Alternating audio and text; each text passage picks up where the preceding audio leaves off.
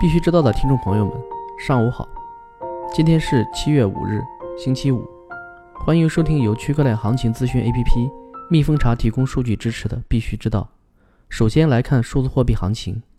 据蜜蜂茶二十四小时行情早报，七月五日八点数据，BTC 报价一万一千二百四十点八三美元，二十四小时跌百分之六点二一，交易量为二百四十点五八亿美元。ETH 报价。二百八十八点二零美元，二十四小时跌百分之四点九七，交易量为七十四点八二亿美元。XRP 报价零点三九美元，二十四小时跌百分之四点一七，交易量为十七点七五亿美元。兴业证券首席经济学家认为，比特币价格暴涨，说明投资者在寻求另类资产对冲纸币体系的危机。据 CoinDesk 分析。据 CoinMarketCap 的数据，按市值计算的第四大加密货币莱特币，目前的交易价格为一百二十三美元，七天涨幅为百分之五。与此同时，比特币目前周涨幅为百分之一。其他前十大加密货币的涨跌互现。LTC 最近相对强势的表现，可能与今年八月六日即将进行的区块链奖励减半有关。这个过程旨在通过减少挖矿奖励。来抑制通货膨胀。康 Desk 认为，LTC 在减半前的上涨看起来有限。今年到目前为止，LTC 已经见证了价格和非价格指标的显著增长，年初至今已增长超过百分之三百。与此同时，LTC 的哈希率本周上升至了创纪录的四百六十八点一零一九 TH 每秒。值得注意的是，该指标在去年十二月底。低点为一百四十六点二一一八 TH 每秒，上涨了百分之二百二十。如果参考此前情况，那么 LTC 在八月六日前出现急剧回落的可能性很高。瑞典证券交易所上市以比特币和以太币为基础的小型期货合约。来看数字货币要闻。据链文报道，Reddit 论坛用户发帖称，去中心化预言机项目 Link。从开发钱包将七十万枚 Link 代币转移至币安，引发外界对该项目的先拉后砸的猜疑。Link 团队回应称，项目白皮书中已公示三亿枚代币将用作项目发展的储备金。这些代币，团队每个月都会进行转出。目前已有一千四百万枚 LNK 代币转出，用于支付团队的工资、奖励以及各类黑客马拉松的奖金。此外，团队重申与谷歌云及甲骨文初创企业系官方合作，且已上线交易所 Coinbase。门罗币披露了九个安全漏洞，其中一个漏洞可能是黑客从加密货币交易所中窃取门罗币。这些漏洞大部分已经在约四个月前提交了，自那以来已有八个漏洞被修复，还有一个漏洞几乎完全没有披露。这些报告的发布时间似乎与门罗币0.14.1.0的版本在六月。份发布的时间一致。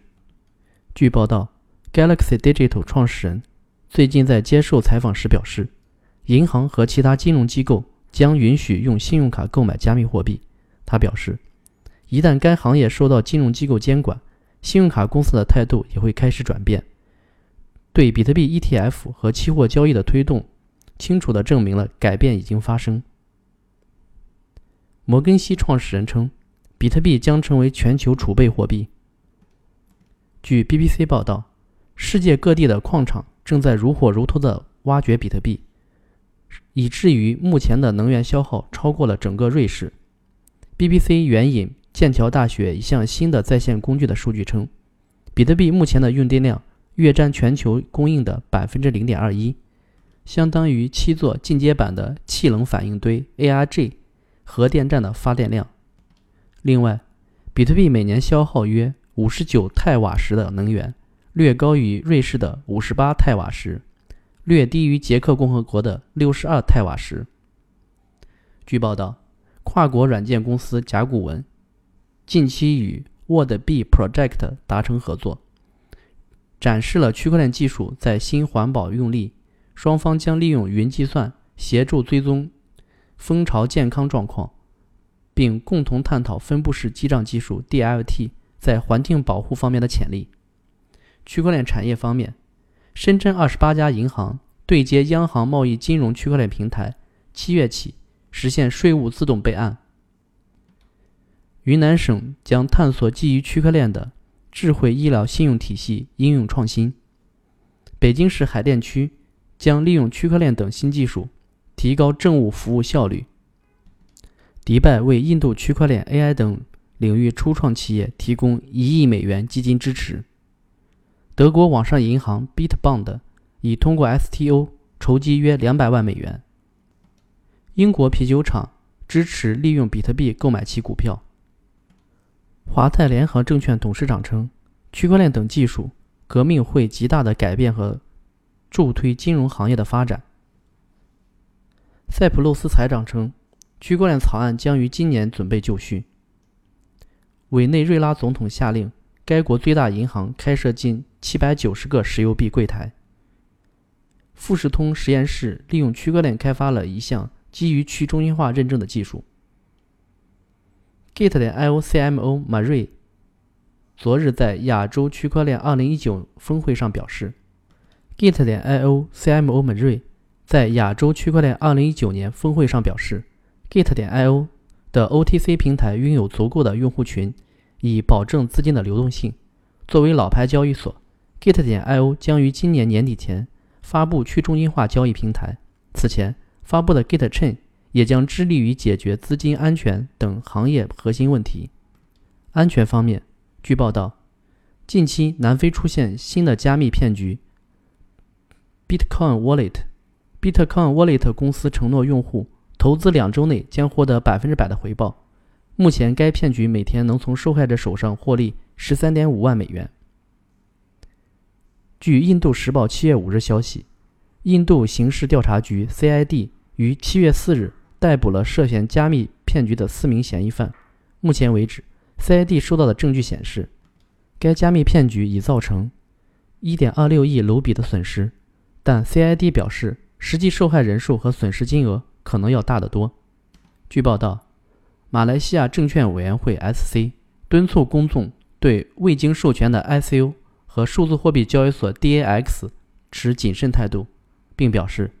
任何有关数字资产以及相关的活动，如营销或向他人推销 ICO，都需要得到 SC 的授权。凤凰网区块链官微消息，昨日接到某网友爆料表示，Plus Token 的技术团队至少同时参与了十个以上资金盘，并且在六月二十七日又新增了一个。该网友在七月一日对 Plus Token 的服务器发起了攻击，次日因服务器影响。幕后技术团队将 Plus Token 项目地址和别的项目地址独立了出来。从七月二日开始，Plus Token APP 因攻击中断了几个小时。后续的维护并不是 Plus Token 技术团队维护，而是由阿里云的黑洞保护机制。这也从侧面表明了 Plus Token 团队已经停止对服务器的维护。该网友还称，项目方使用的服务器主机位于香港，主要宣传阵地的链接目前已经无法打开。在六月十五号时，项目方已经开始将其他存放资金的地址进行资产转移。此外，目前还有人利用平台跑路的信息差，从 A 手里买币，然后再卖给还不知道 Plus Token 已经跑路消息的用户 B。B 大多数是信息闭塞的大爷大妈们。据链文消息，六月三十日上午十点，波场超级社区 APP 关闭，疑似已经跑路。钱包资产已在两周前已经全部转出，投资者目前无法提现。紧接着，七月一日，一名署名为夏冰的中年妇女遗书和她的割腕自杀照片在很多微信群里流传，成为这个资金盘崩盘的舆论的发酵剂。波场超级社区今年年初开始受到关注，打着波场超级代表的名义，用传销式的推广方式吸引用户注册，冲入波场代币。完成拉人头的操作及获得更多波场币，依靠波场的知名度和传销式营销，迅速获得了众多的用户。期间，不少用户询问波场创始人孙宇晨该项目与波场的关系，后者并无直接回应。崩盘事件发生后，孙宇晨终于在微博发出了一条与讨伐资金盘的微博，却引来用户的一片骂声。有的称其不早早澄清，纵容资金盘欺骗用户；有的用户甚至怀疑。其跟这些资金盘都有关系。好了，今天的节目就到此结束，感谢收听，我们下周一同一时间再见。